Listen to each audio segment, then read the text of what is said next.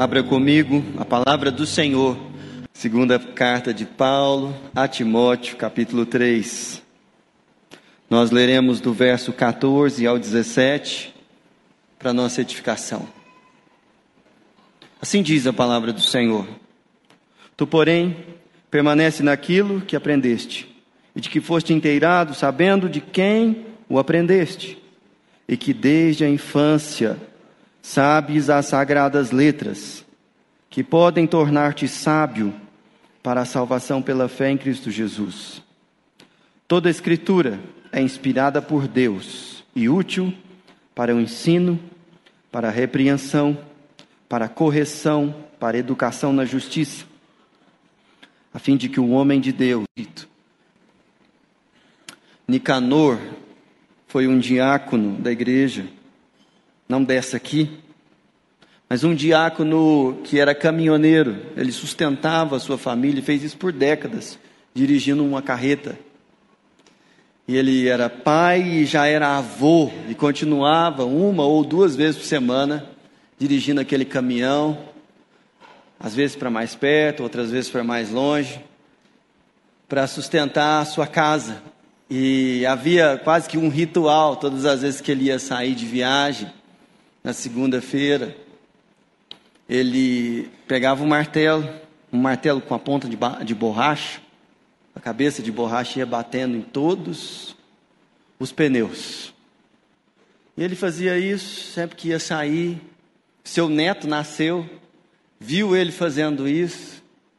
E um dia o seu neto foi sair de bicicleta, estava na casa do avô, e pegou aquele mesmo martelo e bateu no pneu da bicicleta e no pneu de trás. E aí o pai dele virou para ele e falou: O que você está fazendo, menino? Ele falou: Estou fazendo igual vovô. Mas por que, que você está fazendo isso? Por causa do vovô. Aí ele parou para pensar e fez uma pergunta para o seu pai. Ele falou: Pai, por que, que o vovô fa faz isso? E o pai não sabia. Nunca tinha conversado com o pai dele sobre isso. E ele ficou naquela saia justa, falou, ah menino, vai andar de bicicleta, não faz pergunta boba não. Mas depois foi conversar com o pai dele, falou, pai, meu filho virou para mim hoje e perguntou por que, que o senhor bate no pneu com aquele martelo, e eu não sabia responder. Criança faz pergunta difícil, né? Aí ele, meu filho, é o seguinte, esse é um jeito de eu saber se o pneu está calibrado ou não pelo som que ele faz e se tem alguma borracha solta, especialmente na banda que encosta no chão. Então eu vou lá, confiro, e isso é um jeito de eu garantir que os pneus do caminhão estão em dia. Aí depois, o pai foi lá, o pai do menino, dá uma de sabichão. Vem cá, deixa eu te responder aquele negócio que você fez, perguntou. E falou para ele o que, que era. É interessante como muitas vezes nós nos relacionamos com alguns rituais ou com algumas coisas sem saber o que elas significam ou porquê daquilo. Com a fé não é diferente. A caminhada espiritual, ela muitas vezes é cercada de ritos e de questões que, quando tem uma criança na sua casa e te pergunta por quê, às vezes você está muito habituado com o exercício daquilo. Mas qual é a resposta para isso? Hoje eu gostaria de abordar um desses assuntos. Na verdade, a importância da Bíblia para a igreja. Todos nós aqui estamos acostumados a, num culto, numa reunião de pequeno grupo, ou até numa aula de escola dominical, termos o um momento da reflexão iniciado pela leitura do texto bíblico. Mas a grande questão é por que a Bíblia? Por que não um outro livro? Por que não as impressões do professor ou do pregador? Por que a igreja deve ser guiada pelas Escrituras? Para responder essa pergunta, eu gostaria de meditar com você nesse texto que nós acabamos de ler. Eu gostaria de apresentar a você o poder da Bíblia, a autoridade da Bíblia e a utilidade da Bíblia. Todas essas coisas aqui nesse texto: o poder, a autoridade e a utilidade das Escrituras para a igreja, para nós hoje, tanto individualmente, como coletivamente, como corpo de Cristo. Essa carta que nós acabamos de ler também foi exposta aqui em um outro texto, hoje de manhã, pelo pastor Leonardo. Foi uma carta escrita pelo apóstolo Paulo a um jovem pastor chamado Timóteo, que foi discipulado por ele e que era, por um momento inicial, seu fiel companheiro na caminhada pastoral e depois aquele que levou adiante o, dia, o legado ministerial do apóstolo Paulo. Timóteo era o discípulo de Paulo e ele foi uma pessoa que, apesar de todas as suas limitações, recebeu a incumbência de pastorear uma igreja. E Paulo, já preso na sua segunda prisão, envia-lhe uma carta, dando a ele instruções para o início do seu ministério. Ele, que era uma pessoa insegura e precisava de ajuda para saber como conduzir a igreja. O apóstolo Paulo, ele não somente encoraja Timóteo, mas o instrui a como pastorear a igreja. E embora houvessem muitos desafios na caminhada pastoral, aqui, nesse texto que nós acabamos de ler, o apóstolo Paulo falou assim: ó, você vai guiar a sua caminhada pastoral e a sua caminhada cristã pelas Escrituras, pela palavra de Deus. E esse é um dos muitos textos da Bíblia que fazem com que nós, que somos herdeiros de uma tradição cristã, da reforma protestante, que tem em comum dos seus cinco solas, o sola escritura, entendemos que a igreja deve ser guiada única e exclusivamente pela palavra de Deus. Não que nós neguemos a tradição da igreja ou que desprezemos a ação do Espírito Santo na igreja hoje.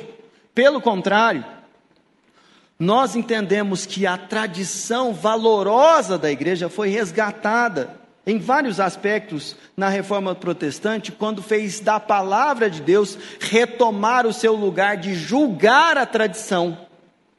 A palavra de Deus deve julgar a tradição, da mesma maneira que a palavra de Deus deve julgar, por exemplo, palavras da liderança da igreja, ou até mesmo possíveis pessoas que venham a profetizar na igreja, é a palavra que deve julgar todas essas coisas. Mas Olha que interessante como o apóstolo Paulo instrui a Timóteo a esse respeito. Veja o verso 15. Desde a infância, sabes as sagradas letras, que podem tornar-te sábio para a salvação pela fé em Cristo Jesus. Aqui o apóstolo Paulo está falando sobre o poder da Bíblia. E ele está nos ensinando que o poder da Bíblia está em sua mensagem. E nós não devemos nos relacionar com esse livro como se ele fosse um amuleto da sorte ou um objeto que pudesse emanar boas energias para a gente. Algumas pessoas colocam a Bíblia no painel do carro e acreditam que Deus vai proteger a sua palavra e com ela o que está em volta. E aí ele não vai bater o carro ou ter algum problema no trânsito. Dirige que nem um maníaco, mas a Bíblia está lá. Ou então abre a palavra e deixa bem na entrada de casa, lá no Salmo 91, para assim entrar um invejoso, com um mal olhado, ele, ó, tá lá a palavra, o escudão, né? E não é nesse sentido que nós entendemos que a Bíblia é poderosa. Mas veja aqui que o apóstolo Paulo está dizendo que a Bíblia não é poderosa como um amuleto, mas ela é poderosa em sua mensagem para nos salvar. A Bíblia em si não salva ninguém. Presta bastante atenção no que eu estou falando. A Bíblia fala de um Salvador. A Bíblia não foi queimada na cruz. Embora ela tenha sido muitas vezes perseguida por governos e regimes anticristãos. Contudo, Jesus Cristo é anunciado na Bíblia o Cordeiro de Deus que tira o pecado do mundo, nos é dado a conhecer pelas páginas das Escrituras. E é justamente esse o poder da Bíblia, fazer eu e você, tantos séculos depois, termos contato com a mensagem do Evangelho. É justamente a Bíblia que tem conservado na igreja a mesma mensagem apostólica que foi pregada nos primeiros anos da era cristã. É a Bíblia que nos dá acesso aos profetas que vieram antes dos apóstolos, apontando para Jesus e falando: o Messias vem. É a Bíblia que nos dá acesso às palavras de Moisés, que foi inspirado pelo Senhor, não somente para liderar a libertação do povo de Deus do Egito para a terra prometida, mas também para registrar, a partir da palavra do Senhor, qual é a origem de todas as coisas, de quem é o Criador. Perceba que é justamente em conhecer a palavra que está a bênção de desfrutarmos do poder que ela oferece. E para mostrar e demonstrar para você que a Bíblia ela é sobre Jesus, eu gostaria de você me acompanhar no Evangelho de Lucas, o capítulo 24. Jesus, no caminho de Emaús, com dois discípulos incrédulos que estavam ali chorando as pitangas por Jesus ter morrido e eles acharem que ele era o Messias e não crerem na ressurreição, Jesus aparece àqueles homens no caminho de Emaús. E no verso de número 25, Jesus responde a eles que estavam tristes e decepcionados porque Jesus havia morrido. Veja no verso de número 25, Lucas 24, 25. Então lhes disse Jesus: Honestos e tardos de coração, para crer tudo o que os profetas disseram. Porventura não convinha que o Cristo padecesse e entrasse na sua glória? Preste bem atenção. Começando por Moisés, discorrendo por todos os profetas, expunha-lhes o que a seu respeito constava em todas as Escrituras. A Bíblia é sobre Jesus e ela aponta para Cristo. Ele é o Salvador, o centro de toda a mensagem. E por que a igreja deve ser guiada pela Bíblia? Porque o poder de Deus se manifesta no Evangelho revelado na Bíblia. Essa é a questão. Nós estamos diante do próprio Jesus, nos ensinando a ler a palavra e a identificar nela não somente os sinais do ministério de Cristo, mas também perceber que ela pode nos tornar sábios para a salvação. O que significa essa expressão? Nós estamos é, presos numa cultura e numa natureza humana que é inimiga do Senhor, que conspira contra os valores do reino. E é justamente a Bíblia que nos apresenta não somente a Jesus, mas os valores do reino de Deus que o próprio Jesus nos ensinou. Perceba, por exemplo, o Sermão da Montanha, que é registrado em Mateus de 5 a 7 e nos outros evangelhos em outras passagens. Jesus está olhando para o Antigo Testamento e está nos ensinando o que significa viver de acordo com a liberdade de alguém que foi comprado e liberto dos seus pecados. Não é simplesmente uma mensagem que nos dá a notícia de um sacrifício que foi feito a nosso respeito e que nos liberta pela fé de uma condenação eterna. Mas é também a alegria de receber sabedoria para a salvação que muda a nossa conduta, o nosso jeito de gastar o dinheiro, a maneira como nós investimos em relacionamentos, a maneira como organizamos a família, o tempo, todas essas coisas estão registradas nas Escrituras. E há uma sabedoria nela que não pode ser encontrada em outro lugar. Da mesma maneira que a Bíblia nos apresenta Jesus, ela nos apresenta a sabedoria da salvação que nos liberta da prisão que é ser refém deste mundo, da nossa própria carne. Mas o poder da Bíblia não é a única coisa que está apresentada aqui, mas também a sua autoridade. Porque senão veja você o verso 16. Toda escritura é inspirada por Deus. O conceito de inspiração aqui ele é muito importante para que você compreenda a autoridade da Bíblia. Sabe por quê? Nós já dissemos aqui que Jesus é o centro da Bíblia e aquele que consumou a obra que nos salva. Mas você já parou para pensar que Jesus não escreveu uma única palavra da Bíblia? É isso mesmo. Não tem o livro na Bíblia Jesus, já reparou? Ele não escreveu a Bíblia.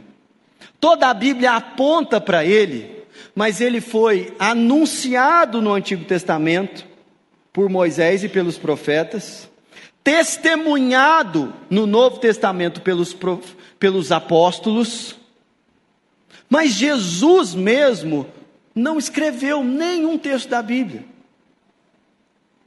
Isso é interessante de nós notarmos que, apesar dessa ser uma realidade, isso não desautoriza as Escrituras. E por quê? Por causa da obra do Espírito Santo.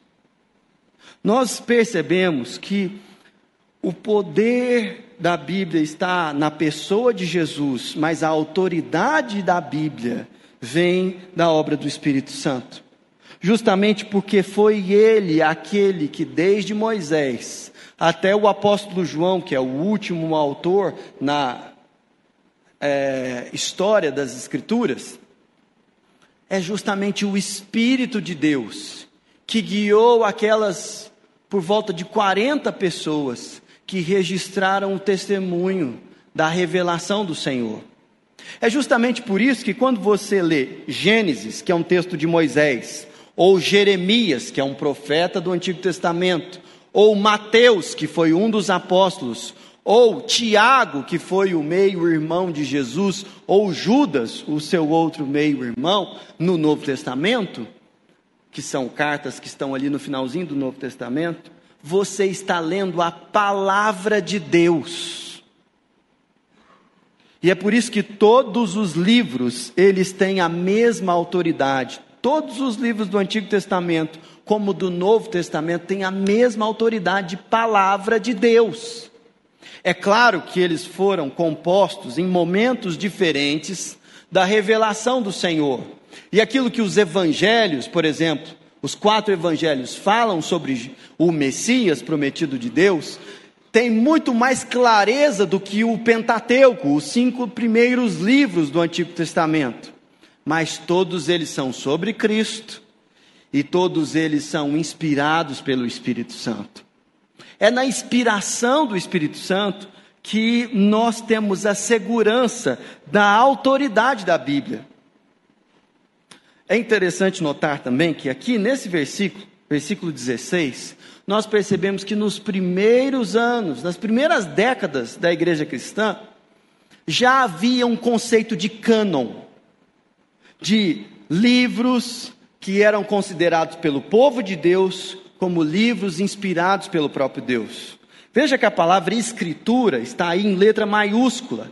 E o apóstolo Paulo fez isso de propósito, porque havia sim um conceito de escritura já logo nos primeiros anos herdado do valor da lei de Deus no Antigo Testamento. Você vai ler no Salmo 1, no Salmo 19, no Salmo 119, em muitas outras passagens da Bíblia, o apreço que o povo judeu tinha pela Escritura, que foi sendo constituída ao longo da história da revelação. Mas quando nós chegamos na época dos apóstolos, já havia consolidado no meio do povo de Deus que o Antigo Testamento era a escritura do Senhor, regra para a condução da vida da igreja. Aí você me pergunta: e o Novo Testamento?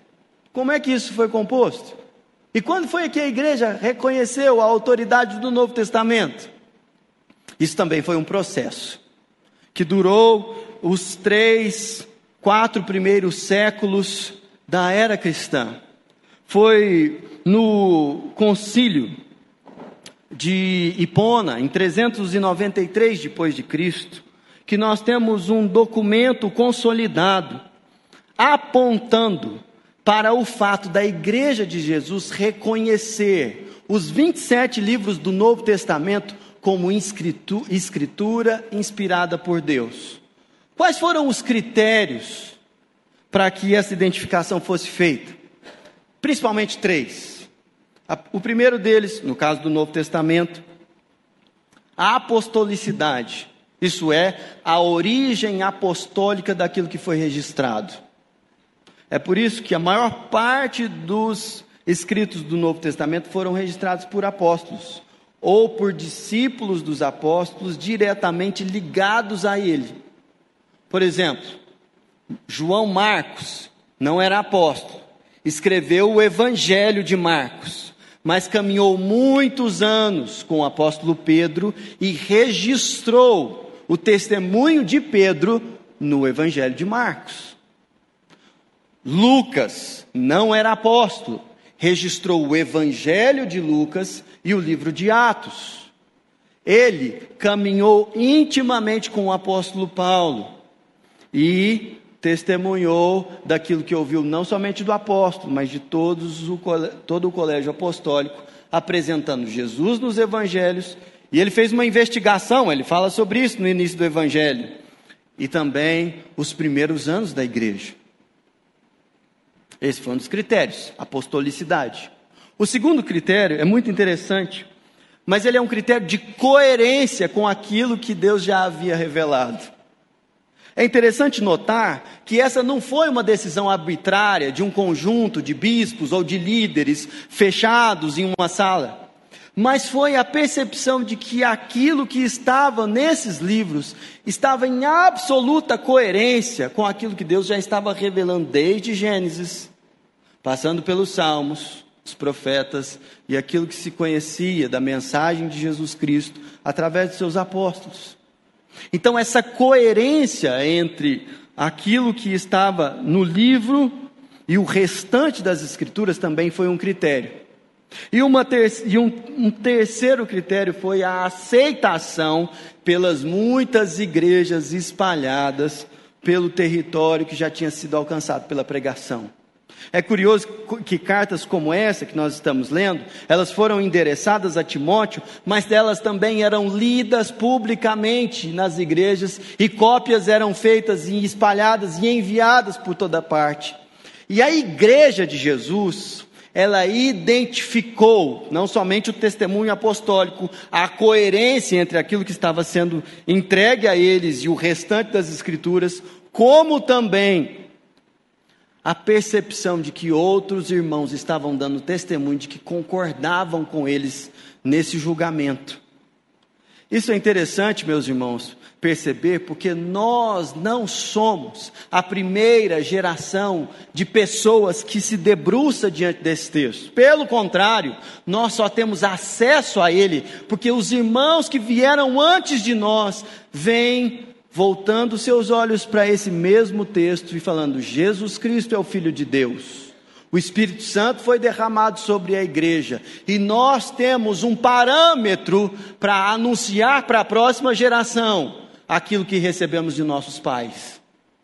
Esse é o espírito da palavra e é justamente por isso que a, a Bíblia ela tem autoridade para nos guiar na caminhada cristã. A Bíblia tem autoridade para julgar a tradição da igreja, porque pessoas, mesmo que bem intencionadas, podem, num colégio eclesiástico, errar drasticamente em decisões de sínodos e concílios. Vou te dar um exemplo sobre isso. Moisés, quando enviou os doze espias para ir à terra de Canaã, dar uma olhada sobre como deveria ser a estratégia de aproximação, recebeu um feedback terrível. Dos doze que foram enviados, dez voltaram e falaram assim: a terra é maravilhosa, só que nós não podemos conquistá-la, porque os representantes de cada uma das tribos de Israel voltaram impressionados tanto com a, a abundância da terra, mas como ela era fortemente guardada por povos muito mais organizados do que Israel. Apenas Josué e Caleb, numa minoria, falaram assim: gente, vocês estão ficando loucos. Deus já nos disse que nos entregará essa terra. E aquele grupo de representantes do povo de Deus deu um testemunho terrível que guiou o povo em 40 anos de peregrinação no deserto que poderiam ser evitados. Você tem a liderança do povo tomando uma decisão errada e sofrendo as consequências disso. É por isso também que nós reconhecemos que a Bíblia deve julgar os pregadores e as pessoas super carismáticas da igreja. Porque, conquanto que é fato Deus abençoar a igreja com mestres e pessoas muito eloquentes, é verdade também que elas devem se submeter à palavra de Deus.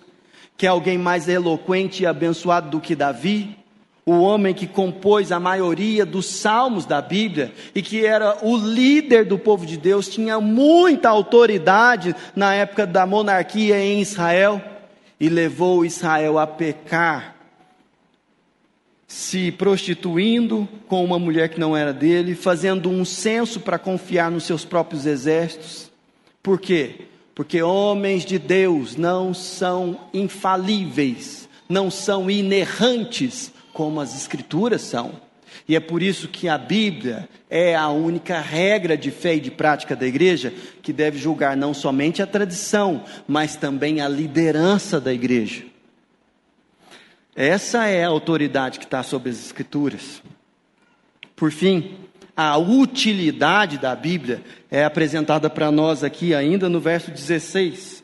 Toda a Escritura é inspirada por Deus e útil para o ensino ensino para a repreensão, para a correção, para a educação na justiça, a fim de que o homem de Deus seja perfeitamente perfeito e perfeitamente habilitado para toda boa obra.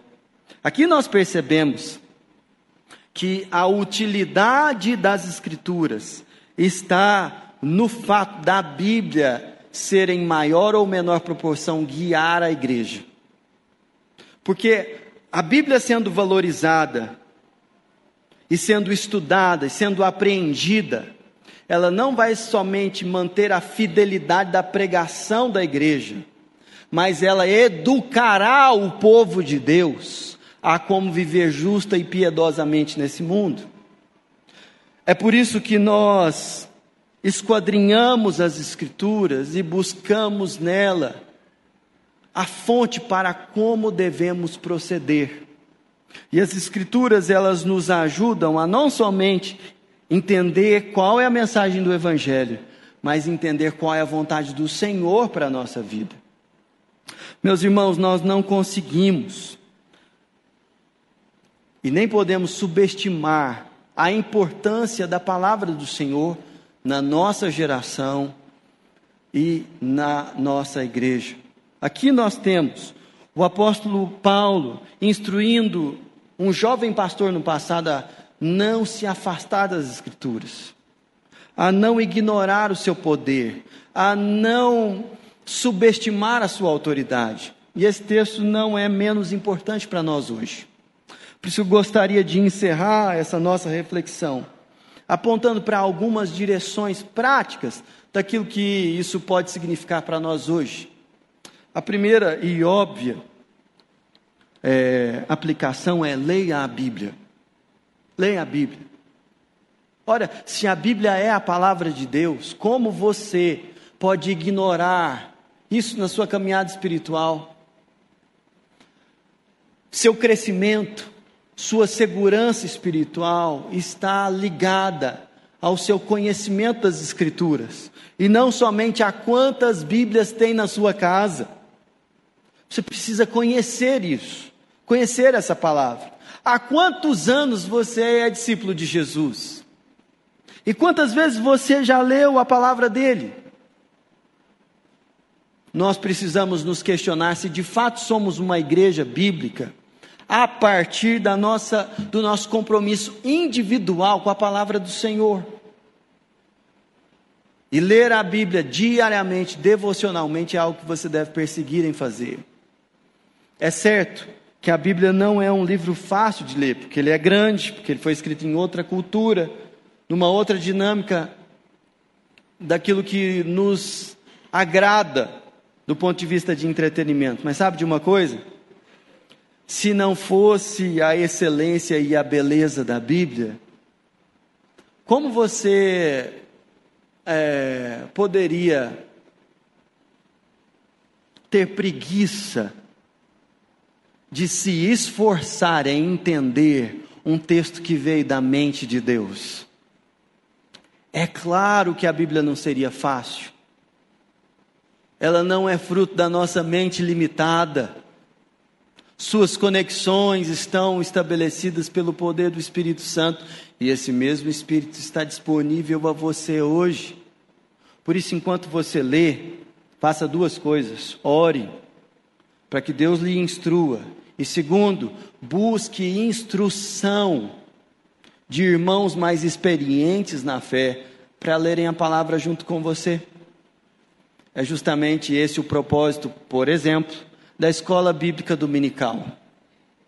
Você que vem na igreja à noite, eventualmente só vem no domingo aqui nesse horário. Mas eu quero desafiar você também a estar presente, pelo menos de manhã às 10 da manhã. Aqui nós temos exercitado sempre, não somente a exposição da palavra, mas ajudar você a ler a Bíblia em casa e a conhecer as principais doutrinas da fé. Todos os domingos, às 10 da manhã, aqui nós temos um programa para isso. Mas não só na, aqui no templo. Toda semana, os grupos da igreja pautam suas reuniões com estudos bíblicos para ajudar você na sua casa, com os seus filhos, a entender qual é a instrução do Senhor para isso. Mas definitivamente há uma aplicação que é urgente.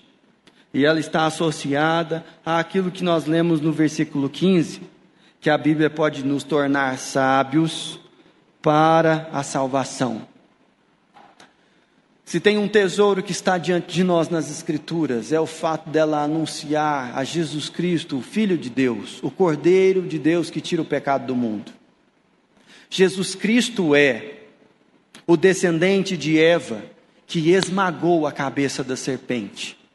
Jesus Cristo é aquele que é o descendente de Abraão, que abençoou e abençoaria na promessa que lhe foi feita todas as famílias da terra, e por isso que não somente os judeus, mas eu e você temos acesso a isso. Jesus Cristo é o Cordeiro de Deus que tira o pecado do mundo, prefigurado na Páscoa, que foi o evento de libertação do povo do Senhor do Egito. Jesus Cristo é o pão do céu que sustentou o povo na peregrinação pelo deserto. Jesus Cristo é a água da vida que brotou da rocha de um lugar muito improvável, mas que veio para descendentar o povo de Deus Jesus Cristo é a ressurreição e a vida que está anunciado nas ressurreições que nós temos pelo profeta Elias e Eliseu no Antigo Testamento. Jesus Cristo é o bom pastor do Salmo 23, que dá a sua vida pelas ovelhas.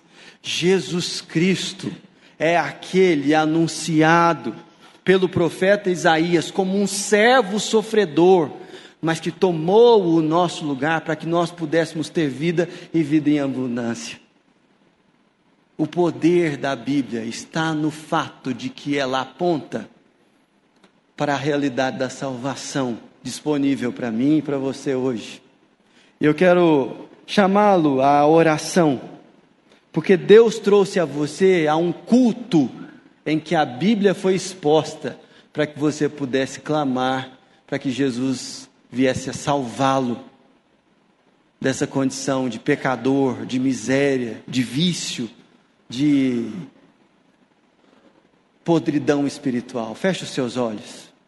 Fale com Jesus. Fale com o Pai em nome de Jesus. Peça que o Espírito de Deus o capacite